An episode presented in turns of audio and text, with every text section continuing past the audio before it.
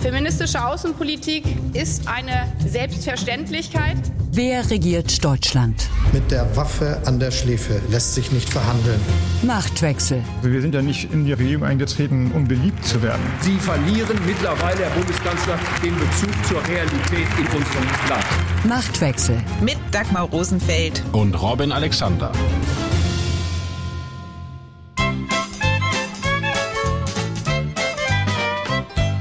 Bin Klempner von Beruf. Ein dreifach hoch dem Daddys goldene Handwerk schuf. Denn auch in den größten Nöten gibt es immer was zu löten. Immer wieder gibt es Pannen an WCs und Badewannen. Ich bin Klempner von Beruf. Als Klempner der Macht hat Friedrich Merz den Mann bezeichnet, der hauptberuflich Bundeskanzler ist. Handwerk hat nicht nur in den Liedern von Reinhard May goldenen Boden. Was allerdings das Regierungshandwerk angeht, so hat das Urteil des Bundesverfassungsgerichts der Ampel den Boden unter den Füßen weggezogen. Und Olaf Scholz ist es in seiner Regierungserklärung nicht gelungen, wieder an Boden gut zu machen. So sehr er um Vertrauen warb, so sehr wurde offensichtlich, der Kanzler, der für sich in Anspruch nimmt, es stets besser zu wissen, weiß sich nicht anders zu helfen, als sich in Rechtfertigung und Floskeln zu flüchten. Wir lassen niemanden allein. You'll never walk alone. Es geht um Zusammenhalt. Haken wir uns unter. Niemanden zurücklassen, sich der Herausforderung Seite an Seite stellen. Ließe sich mit Phrasen das Haushaltsloch stopfen. Olaf Scholz hätte genug Geld bis zum Ende der Legislaturperiode. Olaf Scholz, Klempner der Macht oder Super Mario des Regierens? Übersteht der Kanzler diese Krise? Das fragen wir uns in dieser Folge von Machtwechsel. Und außerdem sprechen Robin und ich über den Kurs der Union zwischen Söder Sound und Wegner Wehen. Und wir blicken auf die Grünen nach einem Parteitag, auf dem sich Wunsch und Wirklichkeit unterhaken mussten. Gleichwohl weiß ich natürlich, dass dieser gesamte Vorgang zusätzliche Verunsicherung auslöst. Das bedauere ich zutiefst und dafür bitte ich alle Bürgerinnen und Bürger um Verzeihung. So klang Angela Merkel im März 2021, nachdem sie die von ihr und den Ministerpräsidenten beschlossene Osterruhe gekippt hatte. Und so klang Olaf Scholz am Dienstag dieser Woche, nachdem Karlsruhe die Ampelhaushaltspolitik für verfassungswidrig erklärt hat. Klar ist, dieses Urteil schafft eine neue Realität für die Bundesregierung und für alle gegenwärtigen und die zukünftigen Regierungen im Bund und in den Ländern. Eine Realität, die es allerdings schwieriger macht, wichtige und weithin geteilte Ziele für unser Land zu erreichen. Als Merkel damals um Verzeihung bat, sagte sie, die Osterruhe sei einzig und allein ihr Fehler gewesen, denn am Ende trage sie qua Amt die letzte Verantwortung. Robin, Worte, die dem Kanzler nach dem Urteil aus Karlsruhe ganz gut angestanden hätten. Schließlich ist er nicht nur qua Amt letztverantwortlich, sondern auch noch Urheber der Idee, 60 Milliarden Euro an nicht genutzten Corona-Kreditermächtigungen in den Klimafonds umzutopfen. Warum hat Scholz sich gegen jedwede Form von Fehlereingeständnis entschieden? Ja, das ist die, die 100 Millionen Dollar Frage in dieser Woche, weil die Regierungserklärung ließ einen ja wirklich, wirklich mit großen Fragezeichen zurück. Ja? Zwei Fragen standen im Raum. Das eine ist, wie wird Scholz erklären, was dort geschehen ist? Also wird er zu Worten des Bedauern finden? Und das andere war, wird er uns sagen, was er jetzt tun wird? Und beides hat er nicht im Ansatz beantwortet. Das ist schon ein, ein wirklich bemerkenswerter Vorgang. Ich kann mich gar nicht erinnern, dass ich so eine verzweifelte Regierungserklärung, ich formuliere das extra so scharf, auch nach einem Tag drüber nachdenken, gehört habe. Und auch die, die Antwort des Oppositionsführers Friedrich Merz fiel dann ja für deutsche Verhältnisse sehr deutlich aus. Über Friedrich Merz sprechen wir gleich noch, Robin. Lass uns jetzt noch mal bei der Nichtentschuldigung des Kanzlers bleiben. Scholz hat ja in den Merkel-Jahren einiges gelernt. Also nicht nur das Schaffen von Sonderhaushalten, sondern er hat doch damals gesehen, wie wirklich in einer Krise die Kanzlerin wieder in die Vorhand kam, indem sie einmal Entschuldigung gesagt hat. Gibt es da im Umfeld von Olaf Scholz niemanden, der ihm gesagt hat, bitte einmal um Verzeihung, allein um den Wind der Kritiker aus den Segeln zu nehmen? Also solche Reden werden ja so geplant, dass erstmal sozusagen die Fachabteilung was hochschreiben und dann gibt es eine Abteilung, die für Scholz sozusagen Text ist, die, die, die, die Redenschreiber. Und die sprechen schon untereinander offen, ja. Also die haben auch so eine Art äh, offene Sitzung, wo die, wo die sich unterhalten, was, was könnte man jetzt tun? Und das wird hundertprozentig gefallen sein, in welcher Form bitten wir dort um Verständnis, um Entschuldigung oder was immer. Und Scholz hat einfach die Entscheidung getroffen, das nicht zu tun. Und er hätte ja gar nicht in die Vollen gehen müssen. Also er sprach ja dann die grüne Fraktionsvorsitzende Katharina Dröge und die sagte den Satz, das war für niemanden gut, dass wir das falsch eingeschätzt haben. also wir als Ampel. Und das ist selbst das hätte, glaube ich, den, den, den Leuten schon gereicht. Und dass Scholz sich dagegen entschieden hat, ist wirklich etwas, ich habe das ja in der, in der Welt trotzig genannt, weil er weiß ja, dass er in diesem Ruf des Besserwissers steht. Und er weiß, dass das mittlerweile offensiv gegen ihn verwendet wird. Ich meine, der Spiegel hat eine ganze Titelgeschichte daraus gemacht, jetzt dieses äh, Haushaltsprobleme äh, aus, aus seinem Charakter quasi erklärt. Also er weiß, dass diese Debatte gegen ihn läuft und trotzdem, nö, äh, erklärt da. Und dann auch, ich habe auch die Gegenstrategie nicht verstanden, weil man hatte ja ein paar Mal in der Rede, kratzte er so an Kritik am Bundesverfassungsgericht etwas, was man als Politiker auf keinen Fall tun darf. Äh, also ist unbundesrepublikanisch und in der in der internationalen äh, Szene, wo von Israel über Polen bis Ungarn überall Verfassungsgerichte im, im Feuer stehen. Also sozusagen der, der Kampf gegen den Autoritarismus, der Leitwiderspruch unserer Zeit wird ja an Verfassungsgerichten ausgetragen. Da muss man sich das um jeden Preis verkneifen. Und Scholz hat es nicht getan, aber er hat es gestriffen. Und äh, sein Fraktionsvorsitzender Mützenich äh, ist da noch deutlicher geworden und hat gesagt, das Verfassungsgericht löst in den Reihen seiner Fraktion Diskussionen aus, wo man fragt, was meint er und, und was soll die Folge sein davon?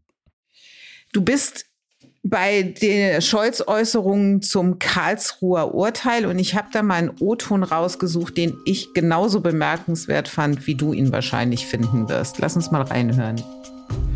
Bereits zuvor gab es in derselben Sache einen Eilantrag. Schon in diesem Beschluss hielt das Gericht mit Blick auf die Regelung zur Schuldenbremse fest, und ich zitiere, dass die Tatbestandsvoraussetzungen der maßgeblichen Verfassungsnormen in der Rechtsprechung des Senats bislang noch keine Konturierung erfahren haben. Noch keine Konturierung, das heißt, vieles im Umgang mit der Schuldenbremse war bislang rechtlich eher nicht eindeutig geklärt. Also Scholz rechtfertigt sich mit einer unklaren Rechtslage und er verliert kein Wort darüber, dass es ja sehr wohl Warnungen im Vorfeld gegeben hat. Ich erinnere allein an den Bundesrechnungshof. Und was ganz bemerkenswert ist, es hat schon sehr, sehr früh, nämlich im Februar 2022, also kurz nach dem Amtsantritt von Olaf Scholz, im Bundesrat ein deutlichen Hinweis gegeben, und zwar von Volker Bouffier, dem damaligen Ministerpräsidenten Hessens. Er hat zu dieser 60 Milliarden Euro Umtopfungsaktion gesagt, er sei in Sorge, dass uns dieses Thema relativ bald sehr grundlegend erwischt, weil sein Land habe Ähnliches versucht wie das, was der Bund jetzt vorhabe, und der hessische Staatsgerichtshof habe ihm aber einen Strich durch die Rechnung gemacht. Scholz und sein Umfeld, allen voran Werner Gatzer, der berühmte Staatssekretär, haben das ignoriert oder waren offensichtlich anderer Meinung. Jetzt muss Gatzer gehen. Und Robin, ist Gatzer jetzt das Bauernopfer oder ist das der Mann, der aus der Sicht von Scholz und Lindner letztverantwortlich ist? Ja, selbstverständlich ist Gatzer ein, ein Bauernopfer, weil ähm, der hat das sozusagen technisch umgesetzt und der hat das denen vielleicht auch empfohlen, wissen wir gar nicht. Aber selbstverständlich tragen die Politiker die, die Letztverantwortung. In diesem Fall Christian Lindner als Finanzminister und Olaf Scholz als Kanzler. Und ähm, die, die Rechtfertigung mit dem Urteil, die unterscheidet sich doch bei den einzelnen Ampelmännern. Also Christian Lindner stellt es so dar, das konnte man gar nicht wissen. Jetzt habe man aber Klarheit und diese Klarheit, die wäre doch sogar zu begrüßen und jetzt könne man sozusagen auf dem Boden der Verfassung weitermachen. So. Richtig daran ist, dass man nicht wissen konnte, dass das äh, Gericht so urteilt, aber das Risiko war doch viel zu hoch. Also das Risiko, in so ein Urteil zu laufen, war doch zu hoch. Und, und das finde ich ist der Schwachpunkt an Linders Erklärung für das Urteil. Und bei Scholz ist es ja anders, weil äh, Scholz äh, begrüßt ja nur formal, dass jetzt Klarheit herrscht und in Wirklichkeit äh, lässt er ganz deutlich durchblicken, dass er das Urteil für ein Hindernis und für, für einen Rucksack mit Wackersteinen auf dem Rücken der Regierung und eigentlich für einen Tort für fürs Vaterland hält. So, er spricht es nur nicht aus. Also was erlauben Bundesverfassungsgericht? Na gut, er spricht es nicht aus und das ist etwas anderes, ja. Also er, er geht nicht über in die offene Kritik des höchsten Gerichtes. Äh, Scholz bleibt vor diesem Abgrund stehen und, und Mützenich macht sozusagen den einen Fuß schon drüber, aber ohne den Schritt zu tun. So, das ist auch nochmal anders, ja. Und bei Habeck hat man auch den Eindruck, bei, bei Habeck hat ja die Formel gewählt, nicht das Gericht zu kritisieren, sondern die Leute, die das Gericht angerufen haben, ja. Und das ist schon, schwierig. Und was ich auch bemerkenswert finde, ist, das ist ja jetzt alles schon zwei Wochen her mit dem Urteil, dass die ja weder sagen können, was sie jetzt tun, noch zu einer abgestimmten Haltung als Regierung zu diesem Urteil gekommen sind, sondern dass sie das tatsächlich immer noch ganz unterschiedlich bewerten. Und das ist schon bemerkenswert. So, was die Bewertung angeht, hast du die Unterschiedlichkeit deutlich gemacht, Robin. Das andere ist ja, was wird die Ampel jetzt tun? Während wir zwei gerade reden, Mittwochabend, tagt der Koalitionsausschuss. Womöglich kommt man dort zu einem Plan, wobei wir beide hören, dass dort eher wenig bei rumkommen wird. Aber die Frage ist ja jetzt tatsächlich, was ist zu tun? Und die 60 Milliarden Euro waren, um es mit Friedrich Merz Worten zu sagen, die Quadratur des Kreises, um die Ampelkoalition überhaupt zustande zu bringen. Also Schulden machen für Klima und Soziales und zugleich die Schuldenbremse einhalten. Wenn wir jetzt uns die Regierungserklärung des Kanzlers nehmen und nach Anhaltspunkten suchen, wie es weitergeht, dann finde ich, er kommt doch wieder allen drei Ampelparteien entgegen. Also er spricht davon, Ausgaben zu beschränken, da ist er dann bei der FDP. Er bekräftigt, dass die klimagerechte Transformation weitergeht, das gibt er den Grünen. Und dann sagt er noch Folgendes. Klar ist auch, in unserer Unterstützung der Ukraine und bei der Bewältigung der Energiekrise dürfen wir auf keinen Fall nachlassen. Das wäre nicht verantwortlich. Das würde unsere Zukunft gefährden. Robin, ist da schon ein Hinweis darauf zu sehen, dass auch 2024 eine Notlage festgestellt werden könnte, gerechtfertigt eben durch die Hilfen für die Ukraine und dann auch noch die Geberkonferenz, die im Sommer in Deutschland stattfinden wird? Darauf hebt ja auch vor allem Mütze nicht ab dass sozusagen der Ukraine-Krieg zum Notbehelf wird, um einen Haushalt in einer Notlage festzustellen. Ja, ich mache ja diese Kanzleramts-Exegese jetzt schon länger. Ich fand es echt noch nie so schwierig wie jetzt. Und wenn man dann Leute anruft, die näher dran sind, dann sind die auch noch am, am, am Raten. Also ich glaube, dass sich unter den führenden Ampelleuten und die Leute, die wirklich in der Substanz reden, sind ja tatsächlich vor allen Dingen die, die, die großen drei entsteht so eine so eine Art Pfad, dass man sagt, wir kommen über die Notlage 2024 nicht drumrum. Wir müssen also nochmal aus der Schuldenbremse rausgehen. Und das werden wir tatsächlich mit der Ukraine erklären. Also das wird sozusagen die, die Begründung für die Notlage. Und politisch, um das für Christian Lindner erträglich zu machen, dass er wieder die Schuldenbremse ausgesetzt ist, gehen wir nicht sozusagen in die Totalverschuldung, sondern setzen uns einen Rahmen, der schmaler ist als das, was bisher angedacht war. Also die Grünen und die Sozialdemokraten müssen je ein großes Sparopfer bringen. Dass Lindner also den Seinen sagen kann, guckt mal, jetzt ist nicht volle Fahrt in die Schulden, sondern ich setze zwar die Schuldenbremse nochmal aus, aber wir haben deutlich abgespeckt bei A und bei B.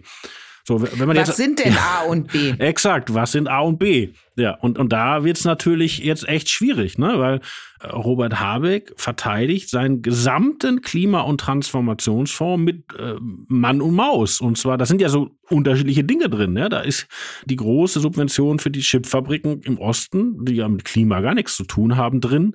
Für die sich ja auch der Kanzler gerühmt hat. Also auch da steht Scholz ja voll dahinter. Naja, wäre natürlich auch ein bisschen bitter, erst zu verkünden, wir machen's und dann zu sagen, jetzt haben wir die Kohle nicht zusammengekriegt. Das, also das würde ja irgendwie äh, schon ein bisschen doof wirken, auch international.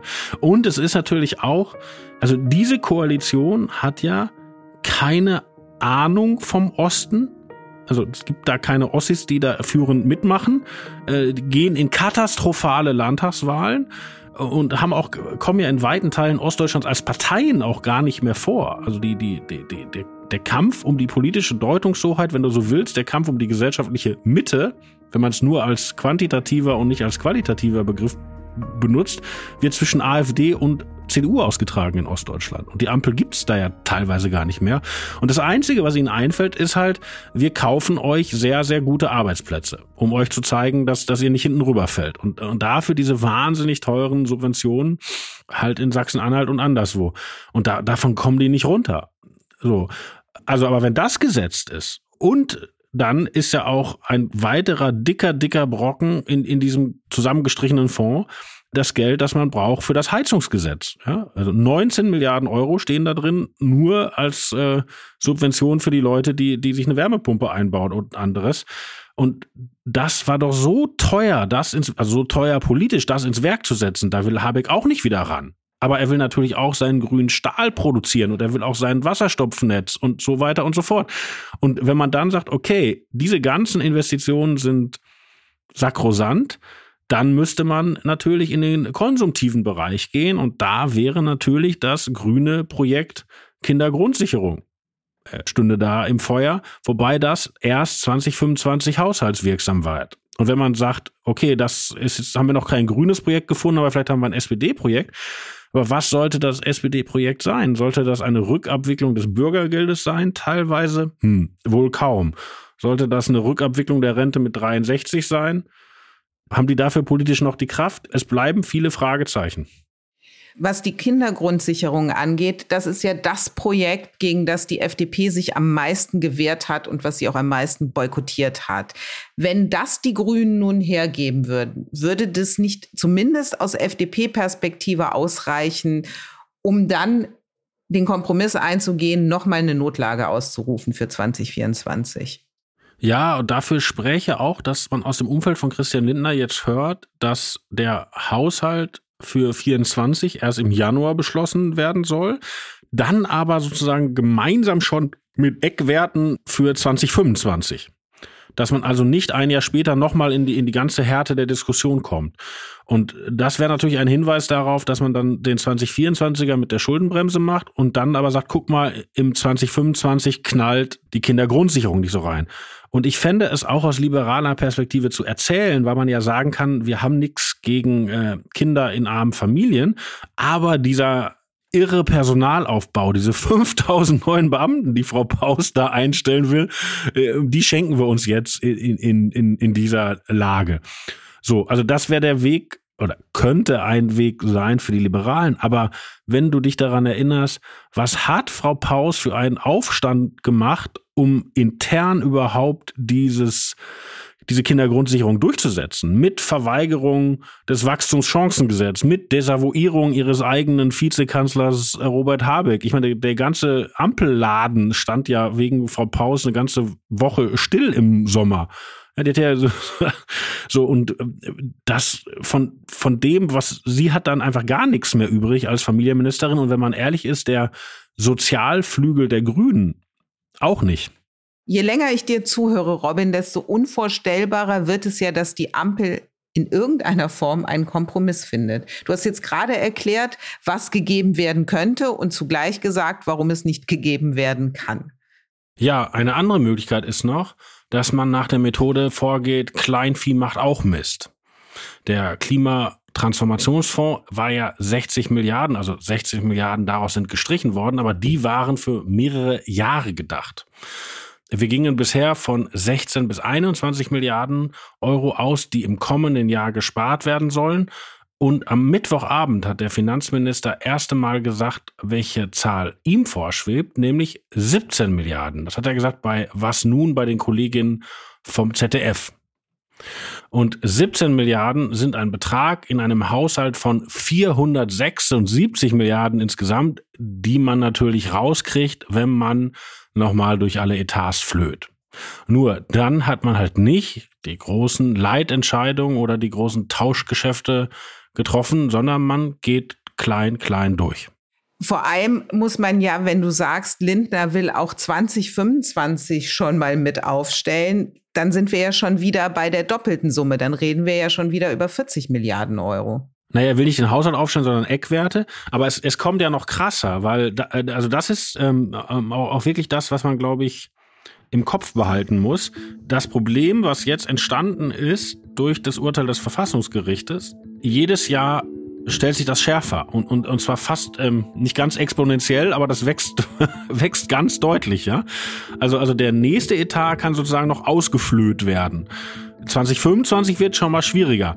Aber was dann die nächste Regierung machen muss, äh, ja, und, und die haben ja auch noch das Problem, dass irgendwann wir wieder zu einer gewöhnlichen Finanzierung der Bundeswehr kommen müssen. Ja, also der, der Wehretat ist ja jetzt nur um eine Milliarde gestiegen und bleibt hinter jeder Erwartung zurück. Und man kann es sich mit viel guten Willen schön rechnen, indem man äh, nicht nur Renten für äh, NVA-Soldaten und, und sonst was dazu rechnet, sondern auch das 100 Milliarden Euro Sondervermögen.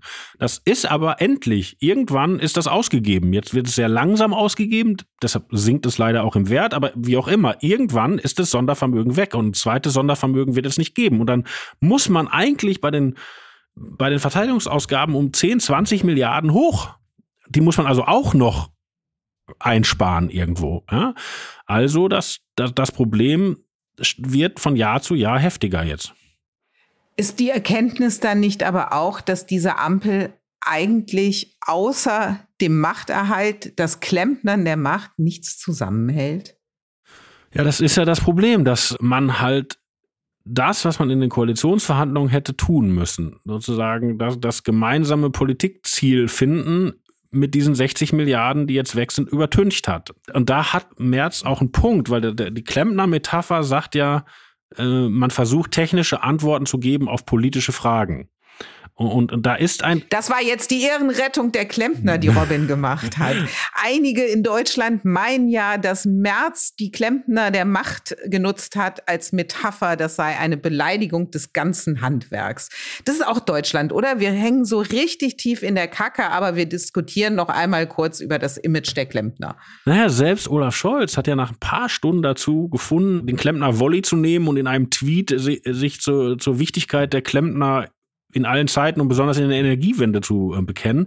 Und es ist auch, also ich habe ja gerade erklärt, was Merz sich dabei gedacht hat und die Metapher funktioniert auch, aber sie birgt natürlich eine Gefahr, weil der Klempner ist ja der, der so am Rohr rumdreht und hier die Schraube und so weiter. Und das klingt natürlich schon ein bisschen nach Piecemeal Engineering von Karl Popper, dem Freund der offenen Gesellschaft, dem wir ja alle anhängen. Und da wäre ich mir gar nicht so, weiß ich gar nicht, ob Scholz da so unglücklich drüber ist. Und wenn man überdenkt auch noch, Friedrich Merz ist ja Jurist und ob die Leute jetzt eher ihren Klempner mögen oder die Anwälte, hm. Gut, äh, vom Klempnern zum Zusammenhalt der Ampel nochmal und vom Zusammenhalt würde ich auf die Kommunikation, die gemeinsame Kommunikation, die es eigentlich hätte geben müssen und die nicht stattgefunden hat. Jeder hat für sich erklärt. Und man muss sagen, das Erklären ist nicht die Stärke des Kanzlers. Also weder in der Regierungserklärung gab es eine Erklärung, noch in seinem roboterhaften Videoauftritt der vergangene Woche seine erste Ansprache an die Bevölkerung nach dem Karlsruher Urteil war und wohl auch eine Reaktion auf die ebenso seltsame Kommunikation seines Finanzministers Christian Lindner. Der hatte nämlich kurz zuvor ein Statement zum Haushalt 2023 abgegeben. Lass uns da mal kurz reinhören, Robin. Ich betrachte es als meine Aufgabe, jetzt reinen Tisch zu machen. Wir können erst dann wieder über das Jahr 2024 und die nächsten Jahre sprechen, wenn wir einen rechtssicheren, einen verfassungsrechtlich gesicherten Zustand haben. Und dazu wird es in der nächsten Woche diesen Entwurf eines Nachtragshaushaltes 2023 geben. Schönen Dank.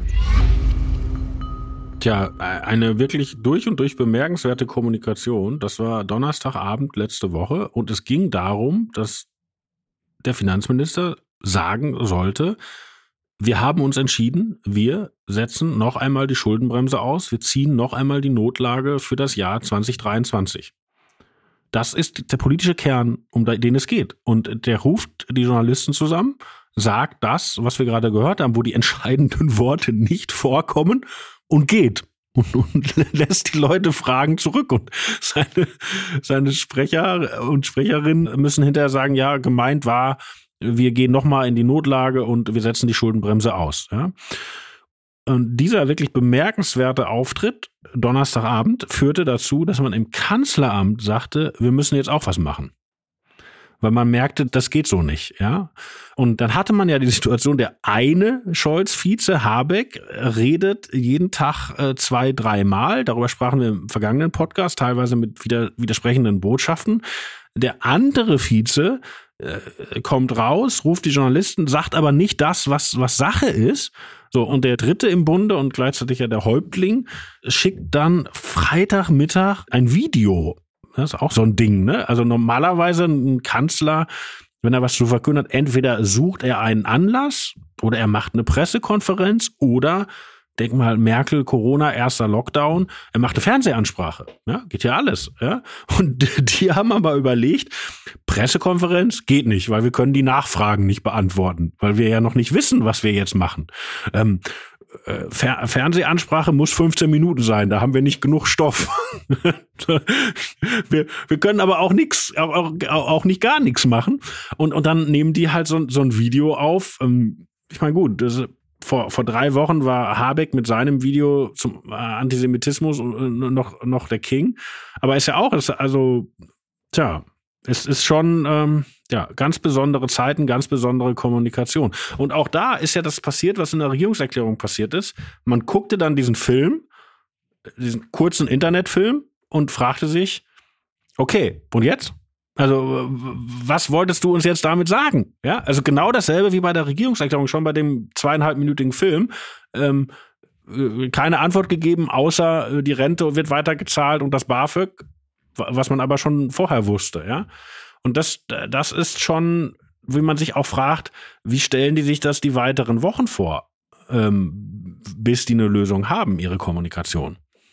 Gute Frage. Klar in seiner Kommunikation hingegen ist Friedrich Merz als Oppositionsführer am Dienstag im Bundestag gewesen. Und er hat die nächste Angriffsstufe gezündet, so würde ich es mal umschreiben, weil diesmal hat er nicht nur die Ampel kritisiert, sondern auch den Kanzler persönlich. Lass uns reinhören, Robin. Ich will es nicht überstrapazieren und will Ihnen nicht zu viele Vergleiche zumuten. Aber verglichen allein mit den Kanzlern, die Ihre einstmals so stolze Partei, die SPD, hier in Deutschland gestellt hat, verglichen mit Willy Brandt, verglichen mit äh, Helmut Schmidt, sogar mit, sogar mit Gerhard Schröder, muss man doch spätestens nach dieser Regierungserklärung von heute Morgen zu dem Schluss kommen. Sie können es nicht. Die Schuhe Herr Bundeskanzler, die Schuhe, in denen Sie stehen, die Schuhe, in denen Sie stehen als Bundeskanzler der Bundesrepublik Deutschland, die sind Ihnen mindestens zwei Schuhnummern zu groß. Robin, da du ja derjenige bist, der sich immer wieder in die Schuhe von Friedrich Merz stellt, war das so geplant in dieser Härte oder war das eine spontane Reaktion auf die Mauer-Regierungserklärung des Kanzlers oder gab es eine Redeversion A und eine Redeversion B? Also was ich weiß, ist, dass Friedrich Merz sich und seine Leute Ende der Woche überlegt haben, wie hart steigen wir ein und dass da schon erwogen wurde, auf die Person zu gehen. Das ist ja in Deutschland nicht üblich, ist auch schwierig. Also Argumente ad personam sind hier nicht gerne gesehen. Man argumentiert im Bundestag ad rem, also zur Sache. Und die Deutschen wollen auch eigentlich ihren, ihren, ihren Kanzlern vertrauen. Und äh, Merz hat aber gesehen, dass man über diese Angelegenheit tatsächlich auf die Reputation von Scholz kommt, weil Scholz halt dieses Image hat, ähm, der weiß, wie es geht, der regiert schon so lange, der kann es technisch, ja, der ist ein Profi. Und das ist ja eigentlich auch die Kompetenzvermutung der Scholz eigentlich seine Kanzlerschaft verdankt. Ja? Also der, der Scholz ist ja nicht Kanzler geworden, weil die Leute das SPD-Programm so super fanden, sondern weil neben Armin Laschet, der so tölpelhaft wirkte. Die Leute dachten, na, dann nehmen wir lieber sozusagen Mer Merkels langjährigen Mitarbeiter Olaf Scholz. Und er verströmt ja auch mit, mit dieser ganzen Aktentasche und auch äh, mit der nicht vorhandenen Frisur. Und ich selber habe ja auch so eine, deshalb darf ich das sagen. Er verströmt ja auch dieses, dieses, diese aggressive Biederkeit, deutsches Angestelltentum und, und äh, löst tatsächlich also dieses Fachmann-Gefühl äh, äh, aus. Und jetzt hat Merz entschieden, dass er darauf geht, dass er das versucht zu zerstören. Und deshalb ist ja dieser O-Ton und die ganze Rede ja geändert mit dem, sie können es nicht. Das soll hängen bleiben. Und wenn das hängen bliebe, wäre das für Scholz natürlich echt ein Problem. Und Merz ist dann, wie gesagt, mit dieser Vorlage in, in den Bundestag gekommen und er hat abgewartet, was Scholz sagt. Weil wenn Scholz diese Entschuldigung gemacht hätte oder wenn Scholz schon nach vorne gegangen wäre, ja, also wenn, wenn er gesagt hätte, okay, wir, wir sitzen im Schlamassel, aber unser neuer Plan ist, und jetzt muss jeder aus der Koalition ein eine liebgewonnenes auf, aufgeben und wir müssen, also wenn er einen Plan nach vorne, dann äh, wäre, wäre ähm, Merz nicht so hart eingestiegen. Also er war darauf vorbereitet, so hart zu gehen und hat die Entscheidung, es dann tatsächlich zu tun, äh, im Eindruck der Rede des Kanzlers getroffen. Robin, noch Ende September auf dem CSU-Parteitag, da hatte Merz dem Kanzler zugerufen, wenn er die Asylfrage nicht mit den Grünen hinbekomme, dann solle Scholz die Grünen rauswerfen. Dann, so Zitat Merz, machen wir es mit ihnen. Und es ist nur ein paar Wochen her, da hat Friedrich Merz im Kanzleramt gesessen, um mit Scholz über einen Deutschlandpakt Migration zu reden nach seinem Auftritt am Dienstag, dass es da noch irgendwie eine parteienübergreifende Initiative geben könnte. Das ist doch vorbei. Das war doch die Erklärung, wenn ihr es nicht schafft, dann wählen wir neu. Naja, aber ich finde auch, wenn du dich an den Grünen Parteitag erinnerst von der vergangenen Woche, da wurde ja äh, wie, wie ein Grundsound dieses Parteitages war ja das Absingen schmutziger Lieder über Friedrich Merz. Also, also äh, egal, worüber die Redner sprachen, es kam immer die Schleife, Friedrich Merz ist ein böser alter Mann. Und der ist da tatsächlich zum Feindbild äh, für Teile der Ampel geworden. Und er selber nimmt das jetzt auch an. Also er hat ja, er hat ja in seiner Rede auch äh, sozusagen sich dazu bekannt, äh, ganz anders zu sein als die. Und die halten ihn für einen Mann von gestern. Und gestern war doch aber gar nicht so schlecht. Weil Merz glaubt, dass die Leute die Ampel echt dicke haben und, und er kann sozusagen, wenn er in Gegnerschaft zu der wahrgenommen wird, kann ihm das nur nützen. Das ist seine Analyse. Robin, und damit hast du die perfekte Überleitung für unsere nächste Rubrik geliefert. Im Hinterzimmer. Wie von Robin gerade erwähnt, Friedrich Merz von Robert Habeck als Mann der 90er Jahre bezeichnet, hält es mit einem Du darfst Werbeslogan aus eben jenem Jahrzehnt, wenn es um die Schuldenbremse geht. Ich will so bleiben, wie ich bin. Das sehen allerdings nicht alle in der CDU so, allen voran Kai Wegner, regierender Bürgermeister in Berlin. Und auch ihn erwähnte Merz in seiner Rede im Bundestag am Dienstag. Die Entscheidungen werden hier im Deutschen Bundestag getroffen und nicht im Rathaus von Berlin. Robin, Wegner ist sicherlich der forscheste, was eine Reform der Schuldenbremse angeht. Aber auch Ministerpräsidenten wie Rainer Haseloff und Michael Kretschmer sympathisieren mit dieser Idee und Henrik Wüst aus NRW schließt sie zumindest nicht rigoros aus. Wird aus dieser Schuldenbremsendebatte innerhalb der CDU möglicherweise eine Bewegung? Das ist ja das, worauf die Ampel hofft. Also erkennbar hoffen die, dass die CDU-Ministerpräsidenten da März die Prokura entreißen und mit der Ampel einen Deal machen. Wir modeln die Schuldenbremse um und dann muss die Bundesregierung doch nicht sparen und dafür gibt's tolle Zuschüsse für die Länder. Ich sehe das bisher nicht. Wenn man sich das Detail anguckt, gibt es Kai Wegner, der bewusst äh, März sozusagen ins Kreuz getreten hat damit in einer erstaunlichen Härte auch. Und ich finde auch, wenn man ein bisschen sich erinnert, was die Berliner CDU mit ihrem Haushalt angerichtet hat in den 90er Jahren. Also wenn es jemals ein Gemeinwesen jenseits von Griechenland und Simbabwe gab, was sich absurd überschuldet hat, dann war das äh, das äh, Berlin von Eberhard Diebken und Klaus Rüdiger Landowski die immer sagten, äh, der Bund wird schon mit Zuschüssen rüberkommen, weil sonst liegen Obdachlose auf den Stufen des Reichstags. Also äh, absurd. Also der Berliner Haushalt wurde geheilt von Klaus Wowereit und einem gewissen Thilo Sarrazin und äh, die beiden haben gemeinsam mit der Linkspartei regiert. Also als Berliner CDU sich überhaupt noch mal zu trauen, was zu Haushalt zu sagen, ist schon mutig. Und ich verstehe nicht, warum Wegner das, das, das tut. Da muss auch irgendwas mit März vorgefallen sein. Werden wir weiter recherchieren. Wenn man sich die anderen anhört, also Haselhoff steht doch wirklich äh, mit dem Rücken an der Wand, weil das Intel-Werk ist bei ihm. Ja, also wenn die Subvention nicht kommt, dann ist da gute Nacht, Marie. Und was hat er gesagt? Er hält an der Schuldenbremse fest, aber es muss eine verfassungsmäßige Lösung für die Investitionen geben. Ja, was soll er denn sonst sagen? Natürlich muss es eine verfassungsmäßige Lösung für die Investitionen geben. Das ist eigentlich ein Nullzitat.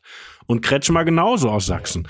Ja, das ist doch, also, und, und wenn man Wüst hört, Wüst macht einen Dreischritt, der sagt, Zuerst muss die Ampel sich mal ehrlich machen, was geht jetzt noch? Dann müssen sie priorisieren, das ist das Codewort für hart sparen. Und dann können wir uns vielleicht darüber unterhalten, ob wir über die Schuldenbremse nochmal was verändern. Ja? Und auf diese Position haben sich alle Unionstäublinge geeinigt mit Friedrich Merz. Ich fand interessant, dass er in seiner Rede im Bundestag noch darüber hinausging und, und das ja, das klang ja fast wie eine kategorische Ablehnung, da nochmal was zu machen. Das haben sie nicht vereinbart, ja. Äh, war vielleicht auch, ähm, hat, er, hat sie ein bisschen hingerissen. Aber dass jetzt ähm, die Ministerpräsidenten morgen äh, der Ampel den Riesenhaushalt ermöglichen, das, das, ich glaube, das ist bei denen äh, der Wunsch der Vater des Gedankens. Robin, wenn man dir zuhört, dann ist klar, die Schuldenbremse wird von der Union nicht angefasst werden, um der Ampel nicht entgegenzukommen. Ja, da wäre ich mir nicht so sicher, weil ähm, Sicher ist die Helfen der Ampel jetzt nicht aus der ersten Patsche. Ja, und ähm, da, das wäre ja auch seltsam, ein Gericht fällt ein Urteil und daraufhin wird das Gesetz geändert. Aber mittelfristig hat gibt es natürlich ein massives Interesse auch der Union, eine gewisse Flexibilität auch beim Schuldenmachen zu erhalten.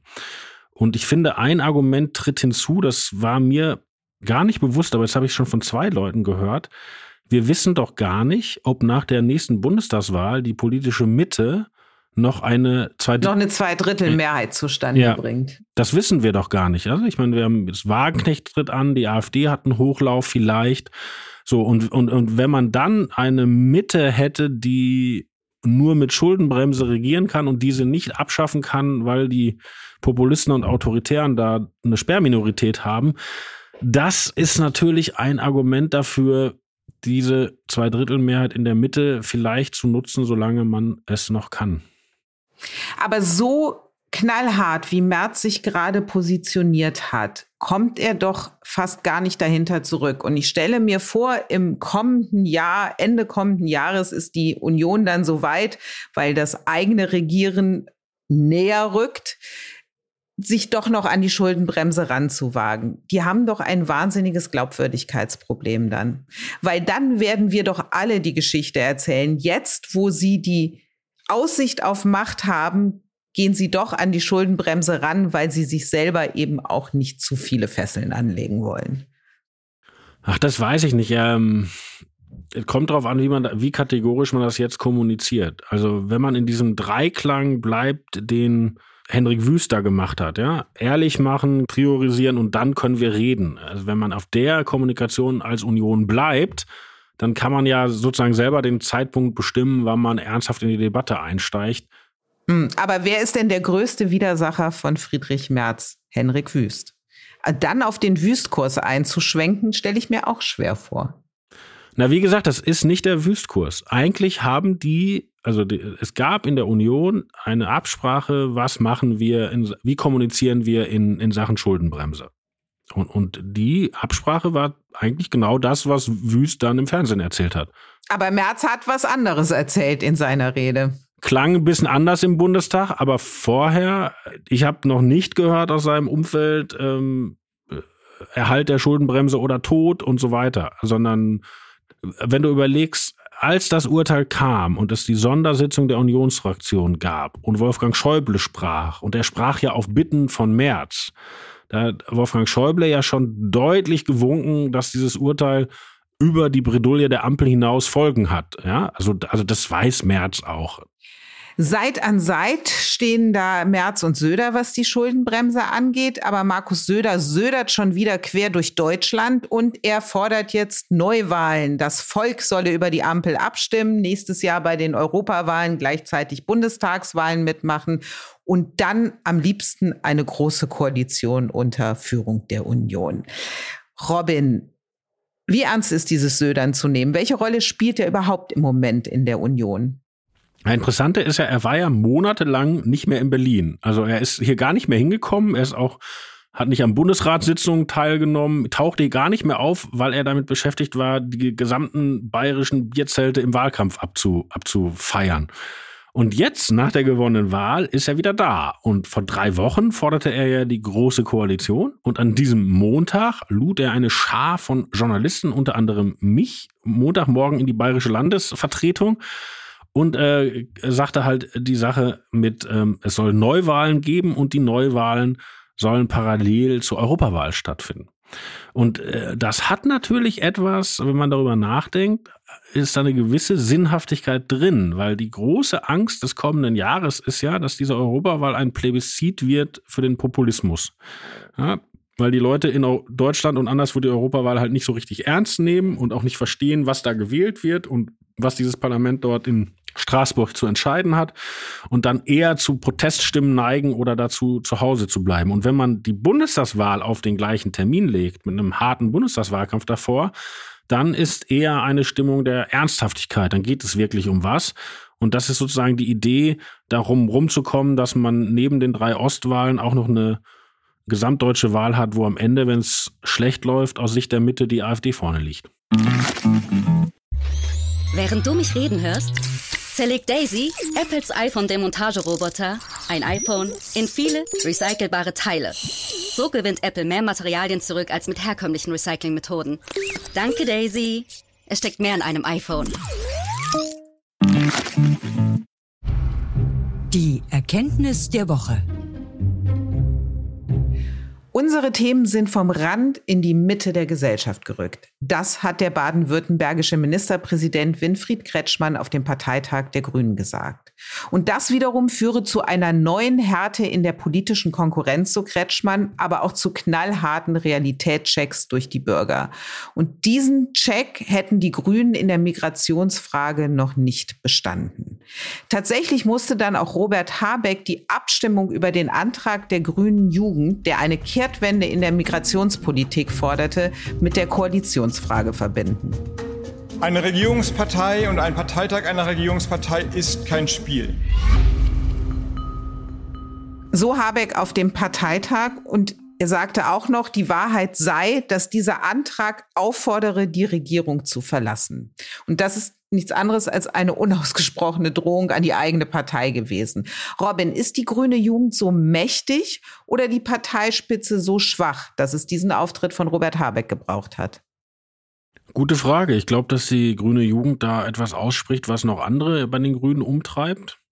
Aber die Mehrheit war ja dann deutlich für die Parteispitze. Ich habe mich auch gewundert, dass Habeck da so hart eingestiegen ist, weil ähm, in der Sache hat er ja gar nicht recht. Die grüne Jugend hat gar nicht gefordert, äh, die Koalition zu verlassen. Die grüne Jugend hat gefordert, nicht weiteren Verschärfungen des Asylrechts zuzustimmen, was ich für aus in den Schuhen der grünen Jugend, die ich jetzt anziehe, weil die Schuhe von Friedrich Merz so unpopulär geworden sind, in den Schuhen der grünen Jugend ist das ja eine. Sie sind nicht zu groß für dich, die Schuhe von Friedrich Merz, oder? Friedrich Merz ist sehr groß. Ich glaube auch, äh, ja, egal. Also in den Schuhen der grünen Jugend gesprochen ist es ja eine, eine völlig äh, logische Forderung. Also es ist völlig äh, auch ähm, überhaupt nichts Skandalöses daran, auf einem Parteitag mit den eigenen Leuten zu diskutieren, was machen wir eigentlich und warum machen wir Dinge, die so ganz anders sind, als wir vorher erzählt haben. Also da kann, kann ich die grüne Jugend nicht für rügen. Und das Argument, ähm, wenn wir jetzt nicht mitmachen, ist die Koalition kaputt, ist natürlich eins, zu dem man greift, wenn man in der Sache die anderen nicht überzeugen kann. Du hast dich jetzt in die Schuhe der grünen Jugend gestellt. Ich versuche mich mal in die Schuhe der bürgerlichen Wähler zu stellen. Da fühle ich mich auch ganz wohl drin. Und da ist doch Kretschmann mit seiner Positionierung liegt er sehr richtig. Wenn die Grünen eine Partei der Mitte sein wollen, dann müssen sie gerade, was die Migrationsfrage angeht, den Ampelkurs doch mittragen, weil das ist ein Entgegenkommen an die Mitte der Gesellschaft, die die bisherige Praxis in der Asylpolitik nicht mehr mitträgt. Ich bin vollkommen deiner Meinung, aber ich glaube, es ist erhellend, wenn ich mal so tue, als wäre ich nicht deiner Meinung, okay? Okay. Ne? Also ich war neulich auf einer Party, kann ich auch sagen, der 60. Geburtstag von Peter Unfried, der gibt so ein ähm, Futur 2 Magazin für Klimapolitik heraus. Und da war sozusagen das, das grüne Realo-Hyper-Milieu. Da waren Schauspielerinnen, Politiker, Journalisten, ich sage jetzt mal keine Namen, weil die alle da ziemlich offen gesprochen haben. Und ähm, die, die sind, stehen sozusagen total für diesen Kurs der Mitte, den du gerade besprochen hast, den, den Habeck und, und Kretschmann und so immer verfechten. Nur das Problem, und die sind so dabei, diese Leute sich das einzugestehen, ist, die haben natürlich mit ihrem Kurs der Mitte in letzter Zeit auch ganz schön auf die Mütze bekommen. Ja? Weil aus grüner Perspektive gesprochen ist natürlich das Habecksche Heizungsgesetz mitnichten irgendwie eine bolschewistische Revolution gewesen, sondern ähm, bitte Leute, baut eine, eine, eine klimafreundliche Heizung an, wenn die alte kaputt ist und wir geben euch da noch viel Geld für. Das ist ja aus grüner Perspektive sehr mittig gedacht. Ne? Es gibt ja auch linke Grüne, die sagen, äh, müssen Leute überhaupt in eigenen Häusern wohnen? Es ist nicht viel besser, äh, alle wohnen in Mietwohnungen und, und so weiter. Ja? So, oder ähm, jetzt die hessische Erfahrung. Also man kann kein mittigerer Grüner sein als Tarek Al-Wazir. Tarek Al-Wazir hat im Frankfurt die dritte Startbahn beim Flughafen gebaut. Das hätte die CDU nie alleine hingekriegt, ja. Und das ist ja ein Mensch, der, der ist, ist ja wirklich äh, fast entrückend bürgerlich vom ganzen Habitus. Und der Dank dafür war, dass ihm nach äh, vielen, vielen Jahren äh, die CDU den Stuhl vor die Tür gesetzt hat. Ja? Also diese Mitte-Grünen müssen sich jetzt überlegen, ob ihre Mitte-Strategie tatsächlich so erfolgreich war. Weil die linken Grünen sagen natürlich, ihr passt euch da immer an, ihr seid da immer die Darlings und was kommt dabei rum? Und die Frage stellt sich in der Partei natürlich. Aber mit äh, dem linken Kurs haben die Grünen ja nun auch nicht sensationelle Wahlergebnisse erzielt, sondern ihr absolutes Hoch vor der letzten Bundestagswahl, das kam ja, weil unter Baerbock und Habeck sie sich genau an das Bürgertum rangerobbt haben und das Bürgertum sich wiederum natürlich auch durch Fridays for Future, durch die Kinder, die die Klimafrage in die Wohnzimmer ihrer Eltern getragen haben, an die Grünen. Und diese Symbiose, die aufrechtzuerhalten, glaube ich, funktioniert nicht, wenn du wieder auf Kurs grüne Jugend gehst. Ja, machen sie auch nicht. Also die grüne Jugend hat ja die Abstimmung verloren. Aber ich bin ja völlig bei dir. Also bestes Beispiel in Berlin, einer Stadt, wo wirklich eine Menge Grüner wohnen, so blöd zu sein und die Wahl zu machen über eine hässliche Fußgängerzone in der, in der Mitte der Stadt und äh, so, sozusagen Autohass äh, zu verbreiten und dann verliert man gegen Kai Wegner. Das ist natürlich äh, dumm. Oder die legendäre Brötchentaste. Ja, es ist klar. Nur äh, Tarek Al-Wazir hatte keine Brötchentaste und er hatte auch keine Friedrichstraße. Ja, also das. Nee, er hatte nur Boris Rhein. Ja, ja. Und ich glaube, dass die Grünen dann bisschen ratlos sind, weil nämlich äh, linksrum funktioniert nicht, aber durch die Mitte funktioniert es ja gerade auch nicht. Ja, und das ist schon eine interessante Zeit für die. Wobei ich fand, also ich war nicht in Karlsruhe bei dem Parteitag, weil ich auch irgendwie mich nicht durchschneiden kann, aber ich habe viel darüber im Fernsehen geguckt und auch ein paar Leute gesprochen. Und ich fand für die Niederlagenserie, die die bekommen haben, und für den, auch den Wind, der den gesellschaftlich ja ins Gesicht bläst, standen die doch erstaunlich stabil. Also das war da ja, das war ja keine äh, irgendwie Feldlazarett da. Also ich fand das erstaunlich, auch, dass die ja bei all ihrer Unterschiedlichkeit als strategisches Zentrum funktionieren, dass sie diesen Parteitag gemeinsam bewältigt haben. Baerbock hat Habeck geholfen. Mehrmals ist Ricarda Lang eingewechselt worden, um die Linken zu begeistern. Also die, die, die funktionieren ja schon noch. Also auch im Gegenwind. Und ich muss sagen, das ist ganz interessant, wie das gerade bei denen passiert. Aber dass die jetzt komplett in Trümmern lägen, da wäre ich vorsichtig. Was bei den Grünen auch gut funktioniert, das ist die Doppelspitze Ricarda Lang und Omid Nuripur. Omid Nuripur hat gesagt, das Einzige, was vielleicht zwischen ihnen stehen könnte, das ist der Musikgeschmack von Ricarda Lang. Und da fühle ich mich doch an uns beide erinnert. Und ich hoffe, dass wir nächste Woche wieder zusammen funktionieren und freue mich auf die nächste Folge Machtwechsel. Robin, und damit wir funktionieren, musst natürlich du das letzte Wort haben. Auf Wiederhören.